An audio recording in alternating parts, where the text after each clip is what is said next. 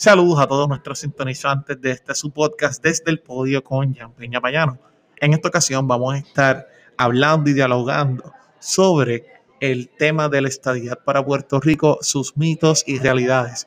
Nada más y nada menos con, que con una mujer puertorriqueña, una profesora que nos representa en materia de defensa de los derechos humanos y la descolonización para Puerto Rico, la profesora Cristina de Ponce Cross. Espero que lo disfruten de este su podcast desde el podio con Jan Peña Payano.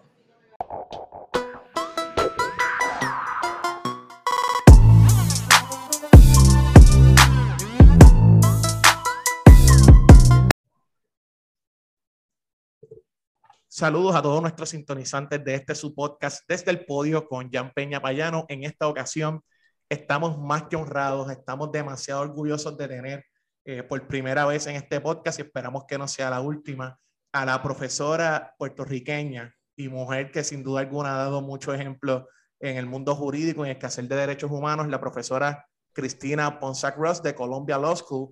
Eh, profesor, un saludo, ¿cómo está? Pues estoy muy bien, gracias. ¿Y tú, Jan, cómo estás? Estamos muy bien, eh, estamos deseosos de poder comenzar a, hacer las preguntas. Eh, antes que todo, a todos los compañeros de, que están sintonizando este podcast, queremos agradecer a, sin duda alguna, una de las mejores pizzerías que hay en Puerto Rico, Pizza Evirra. Esta pizzería está ubicada en Miramar y si ustedes vienen a, a la pizzería van a poder eh, gozar de un ambiente familiar y un exquisito menú de pastas, pizza, pinos y cervezas artesanales. Así que los invito a que puedan pasar a, y visiten Pizza Evirra, ubicada en la zona de Miramar, en San Juan, Puerto Rico. Eh, que son uno de nuestros nuevos patrocinadores del podcast desde el podio. Ahora sí, sin más preámbulos, profesora, yo sé que a usted no le gusta alardear verdad de sus títulos. De hecho, me hizo la aclaración, quiero hacerlo constar para el récord, de que la promoción no incluyera sus títulos, pero a veces hay que cualificar las personas que tenemos en el programa, ¿no? Eh, la profesora y puertorriqueña Cristina Ponsacros obtuvo su bachillerato en Princeton University, eh, luego estuvo una maestría en filosofía en University of Cambridge, luego estudió su escuela de Derecho en Yale, y casi nada, eh, como si no bastara, hizo su PhD en Princeton. Profesora, cuénteme, después de tantos años en la academia, eh, algunas expresiones que le quiera hacer a toda esa juventud puertorriqueña que busca universidades en el exterior para completar sus títulos. Bueno, yo pienso que que el que quiere aprender debe buscar la oportunidad y hay muchas oportunidades y uno no debe ser tímido, uno tiene que tratar de encontrar el lugar adecuado para uno aprender, pensar, conversar y adelantar su propia mente y su carrera. Así que eh, yo creo que los puertorriqueños deben venir a estudiar a los Estados Unidos, a otros países, que se sientan eh, eh, orgullosos de ser puertorriqueños y estudiar donde sea. Claro que sí, profesora. Yo sé que usted ha sido una férrea defensora de los derechos humanos y realmente quisiera hacerle una pregunta bastante general que se le haga a todos los invitados. Antes de entrar ¿verdad? a la zona caliente de preguntas sobre el tema de la estadidad, eh, ¿pudiera hablarnos un poco de quién es usted? Su experiencia, su juventud, eh, si siempre quiso ser abogada. Pues claro que sí.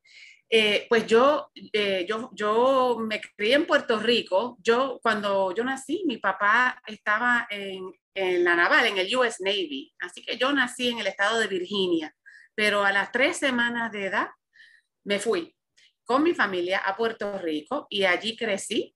Eh, yo en Puerto Rico fui a la escuela Baldwin en Bayamón y luego eh, me transferí al Colegio Puertorriqueño de Niñas.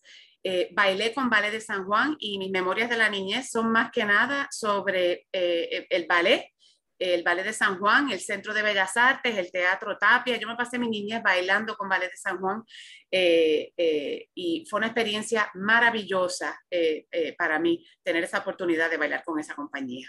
y crecí en Puerto Rico, me gradué del Colegio Puertorriqueño de Niñas y ahí fue que entonces me fui a Princeton a estudiar mi bachillerato.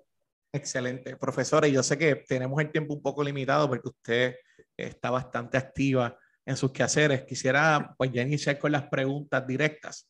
Eh, el tema de la estadía para Puerto Rico, como usted eh, tiene mucho conocimiento, siempre ha estado cuestionándose, ¿no? Al igual que la, el tema de la definición de Puerto Rico y su futuro político. De hecho, hay libros extensos sobre el tema, artículos de revistas jurídicas, análisis económicos. Eh, yo quisiera preguntarle de una forma sencilla para toda nuestra audiencia y sintonizantes. ¿cómo usted describiría la situación política de Puerto Rico? Bueno, yo empezaría con la palabra trágica. Para mí es una, una situación trágica. También es una situación fascinante. Yo creo que en Puerto Rico nosotros hemos estado debatiendo nuestra identidad y nuestro futuro como si estuviéramos fundando un país nuevo todos los días por más de 100 años, por más de 200 años. Llevamos mucho tiempo en este debate. Es una situación difícil, pero fascinante. Eh, yo, yo quisiera que fuera fácil y fascinante. yo quisiera resolver este problema eh, y entonces discutir los temas fascinantes de la política ordinaria, pero nuestra política es extraordinaria siempre estamos debatiendo las preguntas fundamentales de la identidad, del futuro, de quiénes somos, de dónde pertenecemos. Así que diría que, trágica y fascinante es la política puertorriqueña. Le pregunto además, este, en el caso de, Puerto Rico sabemos que ha habido múltiples sectores, eh, el debate cada vez se hace más intenso y sin duda alguna eh, sé que usted ha tenido mucha eh, preeminencia en la discusión pública al respecto, sobre todo en las últimas eh, public hearings o audiencias que ha tenido el Congreso de Estados Unidos, en la que le voy a ser bien honesto, y desde que hicimos la promoción con usted, muchas personas me han escrito felicitándola, eh, especialmente la licenciada Zulma Rosario, quien tiene un programa local en una de nuestras emisoras, eh, le envían muchos saludos y, y las miran, sobre todo el sector estadista, porque por muchos años se ha estado cuestionando por la capacidad de Puerto Rico para convertirse en Estado. una de las preguntas medulares que hay que hacer es, ¿cuáles serían los fundamentos para concluir que Puerto Rico es una colonia? Porque hay un sector que dice que no, que Puerto Rico dejó de ser una colonia cuando las Naciones Unidas nos sacan de la lista de colonias a mediados de los 50, y hay otros sectores que naturalmente defendemos lo contrario. Eh, ¿Cuál es su posición al respecto? Mi posición es pues, que Puerto Rico es una colonia y que es obviamente una colonia, y es por lo siguiente. Los puertorriqueños viven bajo la soberanía americana y son ciudadanos americanos y sin embargo no tienen representación en el gobierno federal. El gobierno que pasa las leyes que le aplican a Puerto Rico. Entonces, por ese dato básico, que los puertorriqueños viven bajo una soberanía y con una ciudadanía, pero sin representación, por eso nada más somos colonia. Entonces, tú mencionas el, el sector que piensa que en el 1952-53, cuando Puerto Rico adoptó su constitución y entonces los Estados Unidos en las Naciones Unidas dijo que ya no éramos colonia y en las Naciones Unidas nos quitaron de la lista de las colonias, hay un sector en Puerto Rico que dice que ya no somos colonia. Pero en mi opinión, todo eso no cambia, que los puertorriqueños no tienen representación en su propio gobierno, que no es solamente el puertorriqueño, sino el federal. Y así que somos colonia, no importa lo que pasara en el 1950, seguimos siendo colonia hasta que tengamos la representación que, que cada ciudadano se merece. Excelente. Mm, las personas también nos han planteado que obviamente hay muchos mitos y realidades, de hecho el programa se llama Mitos y Realidades sobre el tema de la estadidad y como le, hemos, hemos, conversado anteriormente, sabemos que hay mitos respecto a que Puerto Rico todos tendrán que pagar contribuciones federales. Otro de los mitos que se ha planteado es que Puerto Rico va a perder sus raíces, su cultura, su idioma. Otro de los mitos que plantean, y los voy a plantear como mitos porque voy a hacer una pregunta que va a poder elaborar respecto con todos estos mitos. Otro de los mitos que plantean es que para ser Estado hay que convertir todo al inglés, que si Puerto Rico no habla inglés no puede ser Estado otro de los mitos que existe también es que si nos hubieran querido admitir, ya lo hubieran hecho, que es algo que debe surgir del Congreso. Eh, otro de los mitos que surge es que las consultas que se han hecho son no vinculantes, que, que se exige, de hecho, han planteado algunos líderes de otros sectores en Puerto Rico, que para ser Estado hay que tener, eh, la votación tiene que ser una mayoría clara y amplia, cosa que yo no he visto en ninguno de los libros que he leído sobre el tema de admisión de Estado, pero usted, yo quiero que la conteste usted otro de los mitos que nos plantean es que el Congreso no quiere hacerlo, que para admitirlo tienen que admitir a dos estados a la vez, entre otros muchos mitos que de seguro usted ha estudiado a más profundidad que yo. Y la pregunta, luego de planteados todos esos mitos, es la siguiente. ¿Realmente cuál es el proceso para que un territorio, en el caso de Puerto Rico no incorporado, o también las experiencias previas que hay de otros 37 territorios, ¿cuál es el proceso para que Puerto Rico o un territorio se convierta en Estado? Pues eh, me alegra tener la oportunidad de contestar esta pregunta. Eh, y, a mí, y a mí de hacérsela usted, porque poca gente se la puede hacer usted. Constitucionalmente, el proceso es bien sencillo. El Congreso tiene el poder de admitir un Estado. Puede que sea un territorio que se admita a un Estado, puede ser un país eh, independiente que se admita como Estado. Por ejemplo, el Estado de Texas era país independiente y se admitió como Estado. Eh, hay treinta y pico de territorios que se convirtieron en Estados. El Congreso, bajo la Constitución, tiene el poder de admitir un Estado y la Constitución no dice más nada sobre cuál es el proceso para admitirlo. Ahora, históricamente ha habido una tradición de cómo se admiten los estados. Hay un proceso que el Congreso ha desarrollado y ese proceso también es bastante sencillo. El Congreso autoriza al territorio a adoptar una constitución, que nosotros ya la tenemos, y entonces el Congreso eh, pasa legislación que admite al Estado. Y para cada eh, proceso, para cada territorio, hay circunstancias específicas que afectan ese proceso, por supuesto.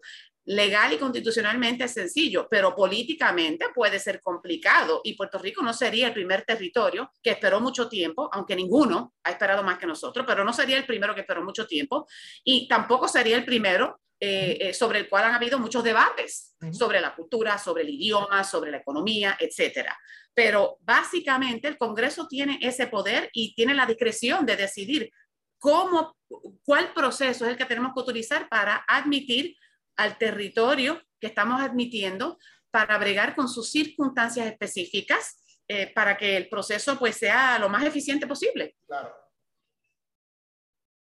Entonces le consulto, ¿por qué, ¿verdad? Y su, por su experiencia, ¿por qué es que se ha logrado eh, mantener estos mitos todavía con la vigencia que algunos sectores defienden? Porque eh, libros la literatura es extensa, eh, eh, unos artículos de revistas jurídicas, eh, de hecho, locales internacionales, han evaluado el caso de Puerto Rico y hay algunos sectores a nivel interno que han planteado esto como una cuestión de derechos humanos, otros han planteado que la crisis económica, ¿verdad? Y me gustaría atenderle un poco desde posteriormente esa pregunta, que la crisis económica impide que Puerto Rico se convierta en un estado de la Unión. Sin embargo, sin embargo, sorprendentemente, eh, una honorable puertorriqueña logra recientemente conseguir casi 60 aproximadamente eh, profesores de escuelas de derecho prestigiosas en Estados Unidos. No, no sé si usted la conoce, le suena a Cristina Ponce Cross, esa profesora que las consigue. Pues esta profesora consigue, claro, consigue, exacto, consigue, incluso el profesor Chemerinsky, vi que, vi que fue uno de los que firmó la carta. De hecho, para aquellos que no conocen quién es el profesor Chemerinsky, él es eh, el catedrático, el intelectual de los más importantes en el tema de derecho, sino el más importante en el derecho constitucional eh, de Estados Unidos, incluso en Puerto Rico también, y su texto es citado por el Tribunal Supremo de Estados Unidos, eh, por las universidades más prestigiosas en Estados Unidos, y me parece que en Estados Unidos el, el, texto que él redactó es el texto oficial en materia de derecho constitucional, y él ratifica la carta eh, explicando, ¿verdad? Y endosando el proceso de estadidad para Puerto Rico. Así que no puede ser que todas estas personas que han dedicado su vida a un tema de derecho constitucional y derechos humanos estén equivocados. Así que le quisiera preguntar por, por el análisis que usted ha hecho sobre el caso de Puerto Rico. ¿Es viable la estadidad para Puerto Rico hoy?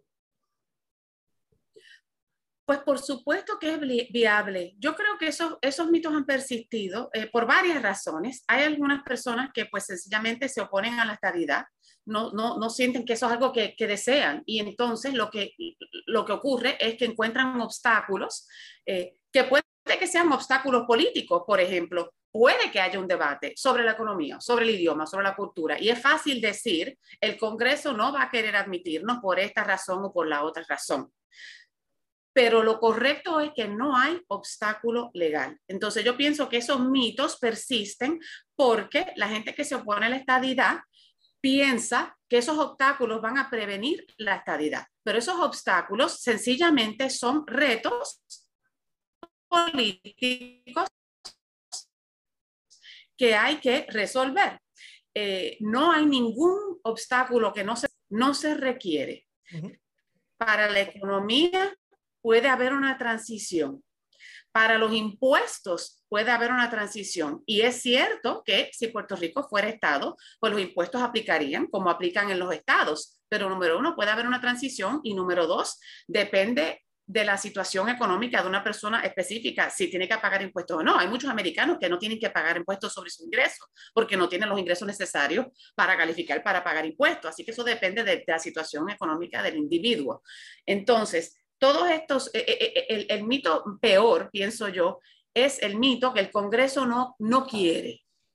El Congreso, en mi opinión, está atento a los deseos de los puertorriqueños. Y el Congreso, por, supuesto, se ha dado cuenta que una mayoría de los puertorriqueños votó por la estadidad en noviembre del año 2020, pero también saben que ha habido oposición y los americanos no le quieren imponer la estadidad a Puerto Rico. Ya tienen soberanía sobre Puerto Rico, les conviene el territorio, más fácil no hacer nada. Pero yo pienso que si los puertorriqueños la pidieran, el Congreso la daría. La mayoría de noviembre fue una mayoría, pero fue una mayoría bastante pequeña, entonces sería ideal tener una mayoría más grande. Lo que pienso además es que lo ideal sería que el Congreso se la ofrezca a Puerto Rico en vez de esperar que, que los puertorriqueños la pidan.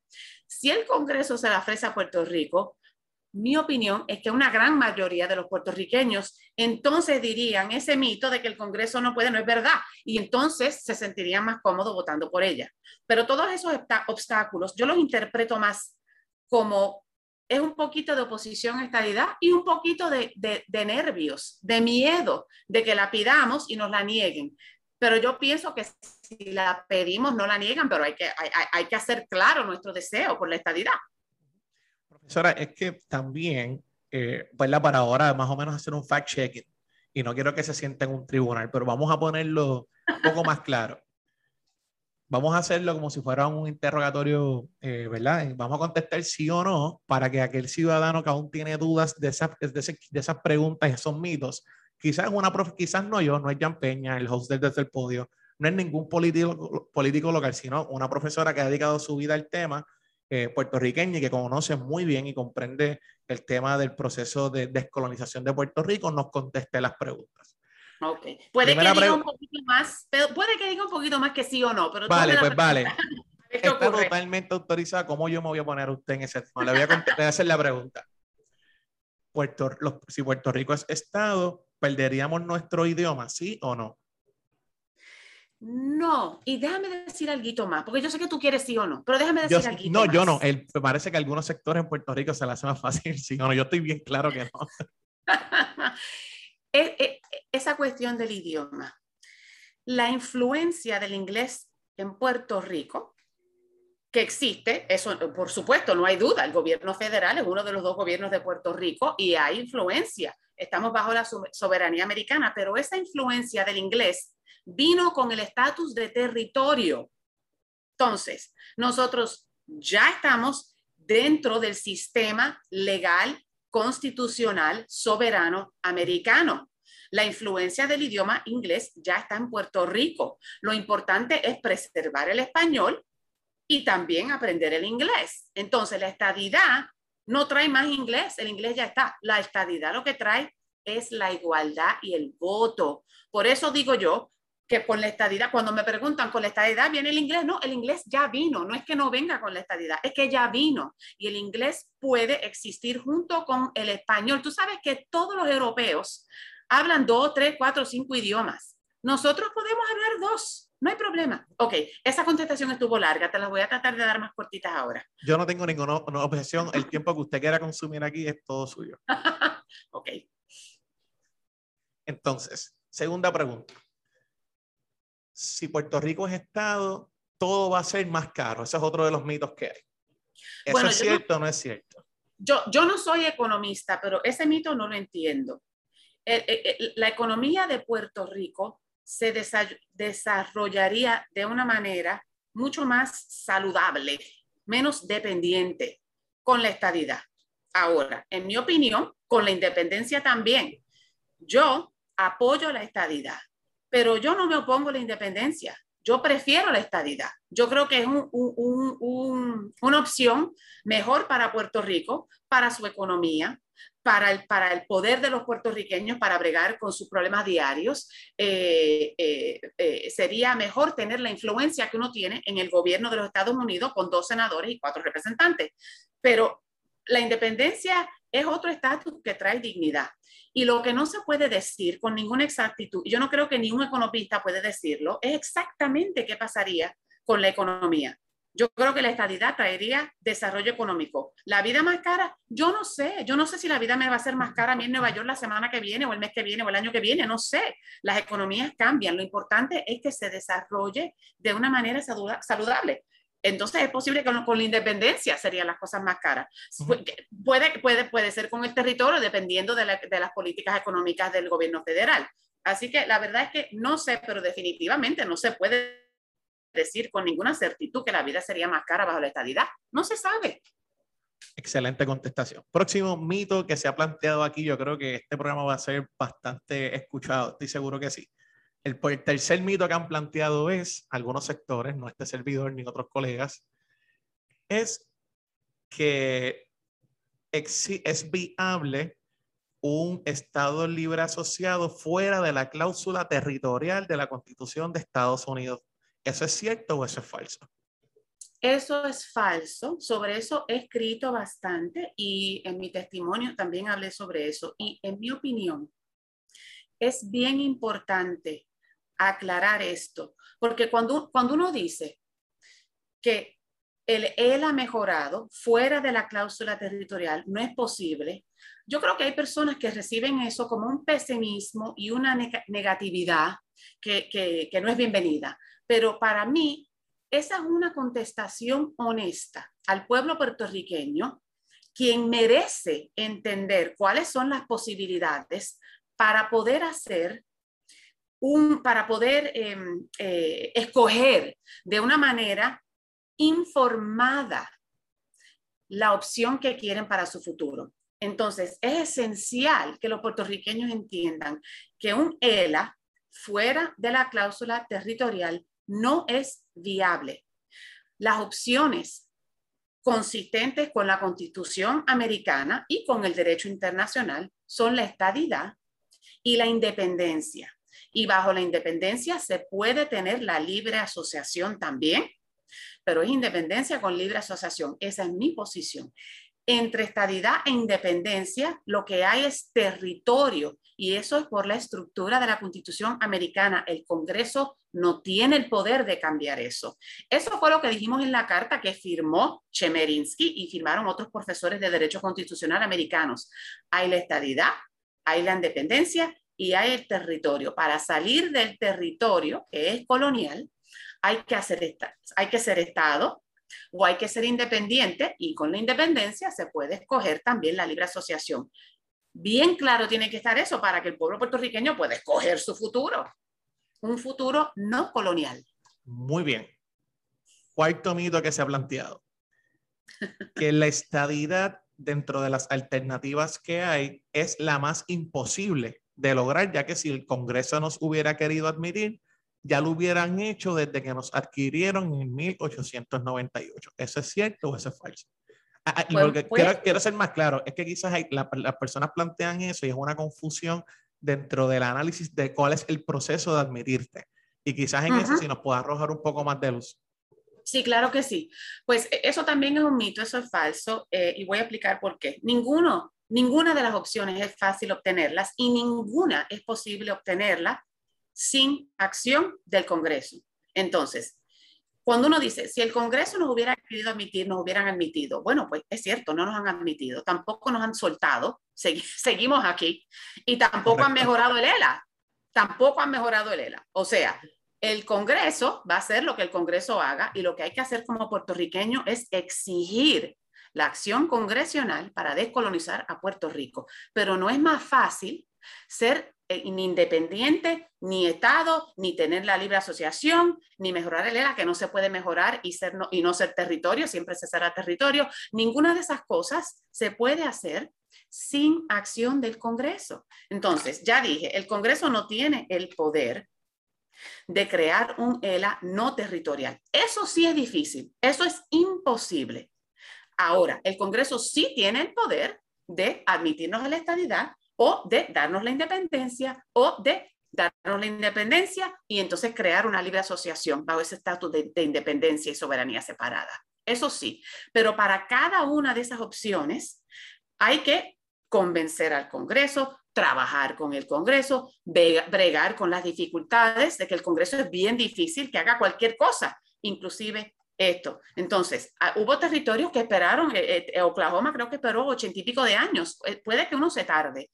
En mi opinión, yo creo que en la opinión de todos los puertorriqueños hemos esperado demasiado el cambio. Algún cambio hace falta ya. La descolonización hace falta ya. Pero todo esto es difícil, pero lo único que es imposible es el, el ano territorial. El resto es posible. Quinto mito, profesora. Nos han planteado que Puerto Rico no ha progresado por culpa de que los Estados Unidos eh, aplicaron la ley Jones a Puerto Rico. ¿Eso es cierto o eso es falso? Bueno, la ley, la ley Jones... Eh, o ley de eh, cabotaje, para aquellos que no conocen ley de, la, la, común ley de cabotaje. La ley de cabotaje, yo tampoco soy experta en eso, pero sí entiendo, me explican los expertos, que esa ley no nos ha ayudado porque aumenta el, el, costo del, del tránsito uh, de, del comercio. Eh, yo no creo que esa ley, a esa ley se le puede echar la culpa de todo, eh, pero, pero sí opino que eh, eh, es una ley que le ha creado ciertos retos a la economía puertorriqueña y, y, que lo importante para Puerto Rico es que si se va a asimilar al sistema económico americano, se debía asimilar completamente con todos los beneficios y con todas las responsabilidades. Y y, en vez de crear una situación en la cual Puerto Rico tiene una economía independiente y entonces también tiene que eh, eh, eh, tiene ciertas responsabilidades que, que, su economía no prepara a la isla para tener, porque no tiene el, el mismo estatus, ni beneficio, ni igualdad bajo la economía, la economía americana. Excelente, profesora. De verdad que sé, que la dinámica ha sido un poco más sencilla. Lo que pasa es que hay muchas personas, que muchos compañeros, ¿verdad? Ciudadanos y eh, personas que nos han enviado preguntas y quisiera hacerlo quizás para ponerla en el contexto un poco más claro, ¿no? Otro de los mitos que nos enviaron es que en el caso particular de Puerto Rico, es más fácil que admitan a Washington, D.C. que a Puerto Rico primero. ¿Eso es cierto o eso es falso? Pues pues la verdad, voy a decir esto, todas tus preguntas están buenísimas, pero yo voy a decir que eso de verdad que no le debe importar a nadie. Nosotros, nosotros... Me gusta su honestidad estoy seguro que a todos los, a todos los sintonizantes también. Yo, yo creo en la estabilidad para Washington, D.C. también. ¿Y por qué? Porque yo creo en la igualdad y en el voto. Y si uno cree en la igualdad y en el voto, y uno está hablando de ciudadanos americanos, pues los ciudadanos americanos debían tener la igualdad y el voto bajo el gobierno federal. Yo creo en la realidad para Washington, D.C. Yo creo que Washington, D.C., eh, eh, en el caso de Washington, D.C., hay ciertos obstáculos constitucionales que también se pueden superar. Yo no creo que es imposible la estabilidad para Washington. Se pueden superar esos obstáculos, pero esos obstáculos no existen en el caso de Puerto Rico. En el caso de Puerto Rico no hay ningún obstáculo constitucional ni legal, todo es político. Entonces, para Washington también hay obstáculos políticos, así que yo creo que para Washington es más difícil. Y usted me corrige, de hecho, tienen incluso este, eh, ciertos eh, impedimentos hasta constitucionales, porque la constitución expresamente eh, define cuál es el propósito de, del, del, territorio, la zona de Washington, así que tendrían que, usted me pudiera corregir, incluso hacer ciertos cambios a nivel constitucional previo a admitir a Washington como Estado de la Unión. Bueno, el tamaño del Distrito Federal bajo la Constitución, el Congreso lo controla, así que no habría que hacer ningún cambio constitucional. No hay, que, no hay que inventar la Constitución para reducir el tamaño del distrito y dejar fuera del Estado, que sería el, Douglas, State of Douglas, dejar fuera del Estado un distrito federal pequeño donde no hay, no hay, no hay residentes. Eh, excepto creo que, creo que la, la, familia del presidente viviría dentro del Distrito Federal. El cambio constitucional que se habría que hacer es a la enmienda que le da participación en las elecciones presidenciales a Washington, porque Washington, aunque no es Estado, participa en esas elecciones. Y si uno reduce el tamaño, y ahí no vive nadie más que el presidente, obviamente no se le puede dar la misma representación que se le da a un Estado. Pero ese obstáculo, en mi opinión, es muy fácil superarlo.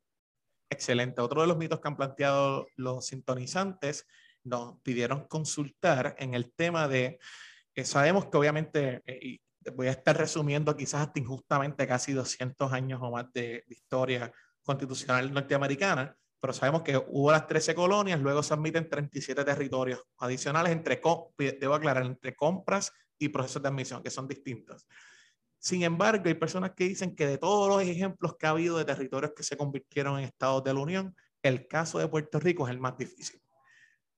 Y no quisiera ponerle en una posición incómoda, pero sé que usted es una mujer que se distingue para asumir posturas, puertorriqueña al fin, como diríamos.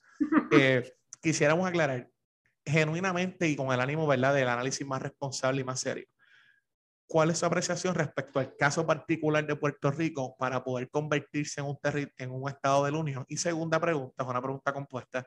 Eh, eh, segunda pregunta sería, en el caso de Puerto Rico, ¿nos tomará 100 años más? ¿Nos tomará 30, 50? ¿Cuál es su percepción? Eh, bueno, esa pregunta está buenísima un buen resumen de 200 años de historia hiciste tú. Gracias, gracias. El caso de Puerto Rico, sin duda alguna, tiene sus dificultades particulares. Eso yo no lo niego. Pero no es el único caso que haya tenido dificultades. Por ejemplo, antes de la guerra civil, hubo muchas controversias sobre la admisión de ciertos estados eh, basadas en el debate sobre la esclavitud. Los debates antes de, de, la Guerra Civil Americana eran sobre si debía existir la esclavitud o no. Entonces, hubo unos debates, pero intensos, tan intensos como el nuestro, lo único que no duraron tanto tiempo, pero tan intensos como el nuestro, sobre si se debía admitir algún estado o no admitir, digo, algún territorio a Estado o no admitir otro, dependiendo de cuál era su relación a la esclavitud. Gracias a Dios, la esclavitud se eliminó y esos debates dejaron de ocurrir. Pero luego hubo debates también sobre la cultura, sobre la religión, en Nuevo México, en Arizona, en Oklahoma, en, Utah, con la comunidad mormona, ¿verdad? Ajá, exactamente. Entonces, eh, algunos territorios se admitieron como estados sin mucho debate, pero con otros hubo muchísimo debate y otros se tardaron mucho tiempo, por eso que dije, que debates sobre la cultura, sobre el idioma, etcétera. Pero Puerto Rico tiene una, tiene una dificultad, se enfrenta a una dificultad que ninguno de los territorios anteriores se enfrentó, y es que tenemos un debate sobre esa opción entre la estadidad y la independencia. O sea, a nosotros eso de ser un, un territorio no incorporado, ¿eso qué quiere decir? Eso lo que quiere decir, para ponerlo de una manera sencilla, es que nosotros, eh, que, que, el Tribunal Supremo decidió que nosotros podíamos ser territorio casi permanente, que no había fecha límite. Entonces, eso en mi opinión no es consistente con la constitución. Bajo la constitución no deben haber territorios permanentes. Pero lo triste es que la constitución eso sí no lo dice claro. Y el Tribunal Supremo, cuando se inventó ese estatus de territorio no colonial, la implicación fue que nosotros podíamos seguir siendo territorio por mucho tiempo. Y de ahí fue que se desarrolló el ELA. Y, de ahí fue que salió este debate, que si no somos Estado podemos ser otra cosa que tampoco sea la independencia. Esa es la dificultad más grande, en mi opinión, para la estadidad de Puerto Rico, es la oposición a la estadidad que insiste que algo entre la estadidad y la independencia puede ser no colonial. Eso no es posible tenemos que enfrentarnos a esa realidad. Tenemos que aceptarla y tenemos que escoger, ¿queremos ser Estado o queremos ser independiente? Ese debate no ocurrió con ningún otro territorio. Es nuestro debate solamente. Entonces, ese debate hace bien difícil resolver este problema porque si la gente sigue pensando, si, los, si algunos líderes políticos siguen prometiéndole a los puertorriqueños que uno puede descolonizar sin ser Estado y sin ser independiente, lo que están haciendo es posponiendo la descolonización y no están siendo honestos con los puertorriqueños porque no se puede. Ahora, ¿cuánto nos vamos a tardar? Ay, Dios, yo quisiera que fuera un año. Vamos a hacerlo este año. Dios le escucha, profesora. Vamos a hacerlo este año y ya. Otra de las preguntas que nos han hecho también es, eh, ¿no? En, el sentido de que eh, el, caso de Puerto Rico, obviamente, como usted ha mencionado, es uno muy particular, pero cuando uno analiza el tema del el proceso de admisión de los estados eh, de la Unión, y de hecho quisiera, quisiera hacer una, una aclaración bien importante. Hay una obra, no sé si, estoy seguro que usted ha tenido la oportunidad de leer, pero en Puerto Rico, la Escuela de Derecho de la Universidad de Puerto Rico eh, hizo hace un tiempo una obra que se llama Breakthrough from Colonialism, An Interdisciplinary Study of Statehood. Ese trabajo es una obra, la estoy enseñando por acá, tiene dos volúmenes y es una de las obras más completas que hay en, a nivel de derecho de Estados Unidos sobre el proceso de admisión de los estados que incluso uno, hay, cuando uno ve los nombres de quienes trabajaron ese análisis, hay algunos que son, que han ostentado posiciones en Puerto Rico y demás. Y yo pues eh, soy un poco, me apasiona el tema. Yo creo la estadía para Puerto Rico y todo el que escucha este podcast lo sabe. Así que yo he aprendido a asumir posturas y que las personas pues comprendan entiendan que puede haber respeto aún en la diferencia. Sin embargo, y ahora que tengo el honor de tener una profesora en una universidad prestigiosa de Estados Unidos, puertorriqueña, yo le quiero hacer una pregunta, a ver cuán mal o cuán certero yo estoy. Y otras personas también que nos hicieron la pregunta. El, ¿Es cierto o no es cierto que el tema de admisión de territorios fue de los temas que menos se discutió en la Convención Constituyente Federal? Yo he leído, yo he leído al profesor eh, Akil Reed, Amart, yo he leído los, los, los libros de Shemarinsky, he leído los libros de Catherine Sullivan y Samuel Isacharov en temas electorales, y yo, yo he hecho el ejercicio genuino eh, y cuánta obra usted entiende que, el caso del libro de los casos de insularismo, de casos insulares, que me parece que usted escribió uno de los ensayos, que es, el, que es de un componente de profesores de Harvard, usted también fue uno de los ensayos que escribió, al igual que el licenciado Gonzalo May. Y yo he buscado las fuentes, pero cuando uno va a la convención constituyente, quisiera saber cuán cercana es mi apreciación. Ese tema casi no se discutió, por lo tanto, eso ha dificultado el proceso de Puerto Rico en cierta manera, porque si en la, los Founding Fathers no pudieron prever cuál iba a ser ese proceso de expansión de todos los imperios. Es bastante normal que los imperios busquen expandirse. Lo hizo Roma, lo hicieron, lo, hicieron el imperio belga, lo hicieron los persas y otros imperios más. Lo que ocurre es que en el caso, si era casi imprevisible, no, no se discutió el tema de, de, admisión de nuevos territorios o estados, menos probable era que, en el, que cuando se crea la constitución vengan estas figuras de territorios no incorporados que son estados overseas, fuera de lo que es el mainland. Por lo tanto, ¿es cierta esa apreciación o, o, cuán distante estamos de esa apreciación, profesora? Bueno, eh, tú, tú has contestado tu pregunta fantásticamente bien. Tú tienes razón. Eh, eh, en, la, en la constituyente que fundó los Estados Unidos no se discutió ese tema mucho. Y encima de eso, en el, no sé cómo se dice en español, el Northwest Ordinance. La, ordenanza del noroeste. Ajá, la ordenanza del noroeste, que fue el... Cuando Ohio, esos estados del norte, por ahí. Exacto, es una, una ley eh, del Congreso que creó el gobierno para los territorios del noroeste que ya existían. Eh, cuando se fundó el país, los, algunos estados tenían territorios y se los cedieron al gobierno federal, le, cedieron control al gobierno federal.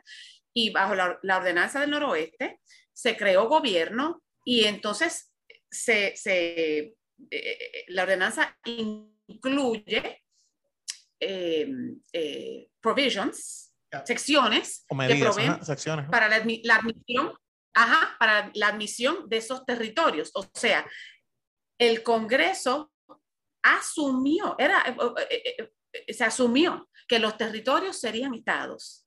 Y el proceso de la admisión, la ordenanza lo que tiene es una promesa, no explica el proceso.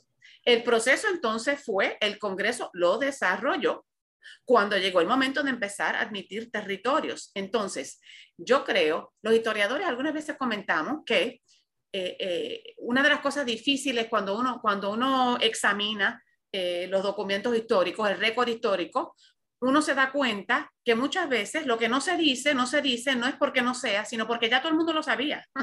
Entonces, esto también se puede decir sobre, la misma constitución. Hay ciertas cosas que no se mencionan porque todo el mundo lo entiende y la constitución pues no lo dice todo. Y, y lo mismo viene con, el, con la ordenanza del noroeste. Asume que los territorios van a ser estados y la constitución lo único que te dice es que el Congreso está a cargo del proceso y ya. Y entonces el Congreso creó un proceso que le hizo sentido, bastante sencillo, autorizamos la constitución y ya cuando hay constitución se admite el Estado.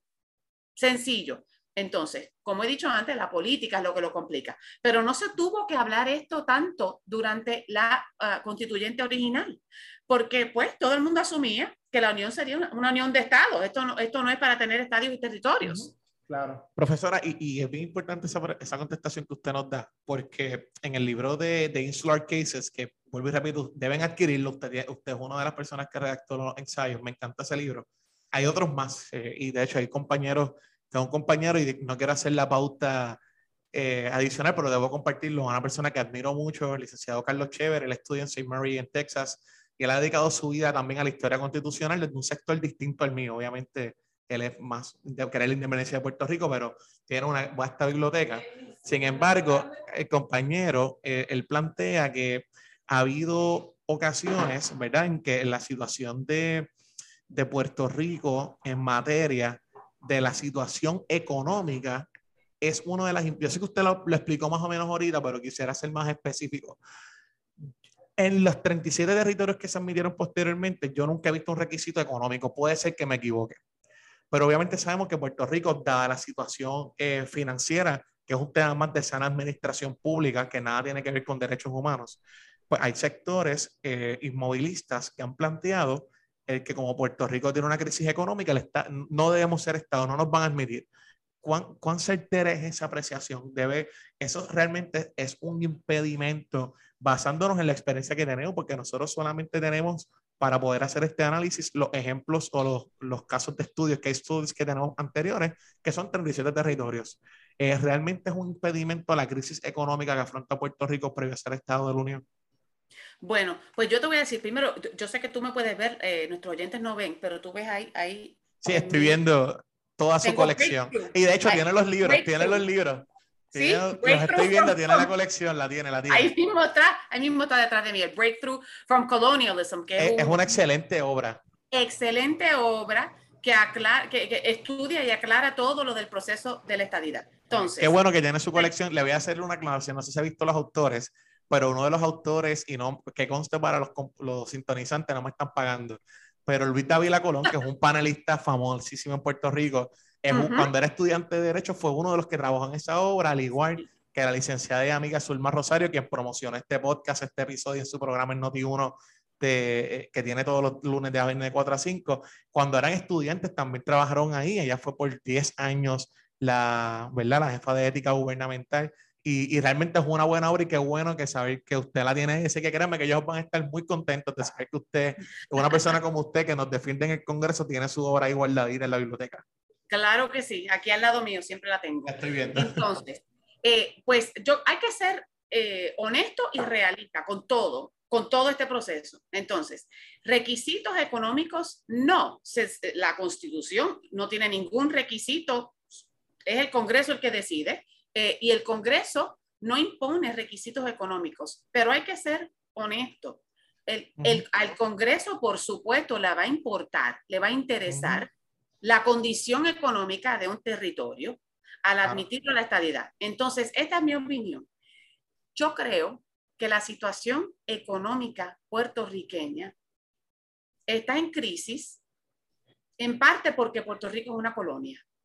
Eso no es lo único, eso no es lo único, pero no es... Disculpa que le interrumpa, pero me, está, me está adentrando otro tema que le voy a tener que hacer la pregunta. Yo no la tenía pronosticada. Pero es una pregunta puntual, así que vaya preparándose que la voy a adelantar más o menos. De ok, y entonces, y esa tiene que ser la última, porque tengo... Vale, claro, sé que tiene, sé que tiene mucha agenda. Ok, ok. Em, eh, eh, la economía, yo, yo, yo, yo, yo quisiera saber si hay alguien que no esté de acuerdo que la economía puertorriqueña ha sufrido por ser colonia, ha sufrido por ser dependiente. Entonces, estamos atrapados porque si bajo el, bajo el colonialismo la economía no se desarrolla de una manera apropiada, entonces el Congreso, eh, eh, de acuerdo con, con, la opinión que tú, que tú me has citado, que, que, que tienen algunas personas, que, que, hay requisitos económicos, no lo hay constitucionalmente. Y el Congreso no ha impuesto requisitos económicos. Pero si uno dice que la, economía, que la economía puertorriqueña tiene que, que, que, desarrollarse de cierta manera antes de ser Estado, pero a la misma vez el colonialismo lo impide, entonces estamos atrapados. Lo que tiene que ocurrir es que el Congreso provea una transición para que la economía puertorriqueña se adapte a la estadidad. El Congreso lo ha hecho treinta y pico de veces, lo puede hacer con Puerto Rico. Es cierto que Puerto Rico tiene una crisis económica y yo no voy a decir que al Congreso no le importe eso. Al Congreso le importa eso, pero el Congreso también tiene responsabilidad por esa crisis. Entonces, lo que no se puede citar esa crisis para negarle la estabilidad a Puerto Rico y, y la Constitución no lo requiere. Hay que insistir que el Congreso provea una transición que haga posible la estabilidad para Puerto Rico crisis o no crisis. Yo creo, en mi opinión, yo no soy economista, pero en mi opinión, la estadidad ayudaría a la economía puertorriqueña y por esa razón debía ser parte de la solución a la crisis. Profesora, la última pregunta es más sencilla, no, se asuste, la pregunta es, directa. ¿Algún pensamiento final o, o idea que usted quisiera compartir con todos nuestros sintonizantes respecto a por qué nosotros debemos apoyar la estadidad para Puerto Rico, más allá de los colores, más allá de, las dinámicas internas que hay realmente, y ya desde una persona que ha dedicado su vida a la academia como usted, y que yo sé que usted siente pasión y tiene familia en Puerto Rico, ¿por qué todo puertorriqueño debería apoyar la estadidad? Pues yo respeto las opiniones de los puertorriqueños, pero yo sí pienso que los puertorriqueños debían apoyar la estadidad y es por esto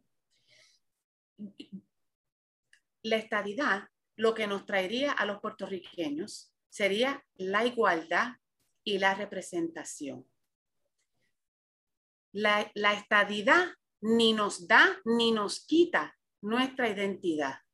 Nosotros somos puertorriqueños y siempre lo seremos. Yo soy una puertorriqueña orgullosa y vivo en un estado. Nosotros tenemos el, orgullo y la, cohesión cultural para mantener nuestra cultura y nuestro idioma y a la misma vez, a la misma vez tener el voto y la representación y la igualdad. Entonces, yo pienso que muchas veces los puertorriqueños piensan que cuando están escogiendo el estatus, la estadía, cuando están pensando cuál, cuál opción yo prefiero, la estadidad o la independencia o el ELA, piensan que su identidad depende, depende, perdón, depende del estatus. Yo no estoy de acuerdo. Yo no estoy de acuerdo. Eso no es verdad. El estatus es un estatus legal y lo único que importa con el estatus es tener la igualdad, la representación y el voto. La identidad la desarrollamos y la mantenemos y la protegemos como comunidad puertorriqueña. Y eso se mantiene con el voto, mejor con el voto que sin el voto. Entonces, por eso pienso yo que los puertorriqueños debían apoyar la estadidad, porque uno, siendo puertorriqueño, es puertorriqueño hasta el fin y la estadidad lo que nos trae es la igualdad bajo la soberanía americana y con la ciudadanía americana, que todos la valoramos. Profesora, de verdad que gracias por compartir estos minutos con este servidor. Eh, una vez más, la admiramos, la respetamos como jurista, la admiramos como profesional y como mujer puertorriqueña que nos representa eh, en los Estados Unidos en estas escuelas de derecho y este mundo jurídico. Eh, una vez más, gracias por aceptar la invitación rápidamente. No, no tuvo, de hecho, no duró nada. La invitación fue bastante coloquial, en particular que algún día la compartiré con los sintonizantes. Así que nada, antes de despedirnos, quiero una vez más darle gracias a, nuestros auspiciadores al señor Leodani Hinojonza, propietario de Pizza Birra en San Juan, Puerto Rico, en Miramar, y otro de nuestros auspiciadores, el amigo y colega licenciado, el licenciado Duarte Joel Pérez García en Ponce, quien es otro de nuestros auspiciadores y gran amigo en mi vida personal. Eh, así que muchas gracias a todos, profesora, una vez más, una vez más nuestros respetos, admiración y espero que todos los sintonizantes hayan disfrutado de este episodio de su podcast desde el podio, donde hablamos de la estabilidad más allá de los mitos. Buenas tardes.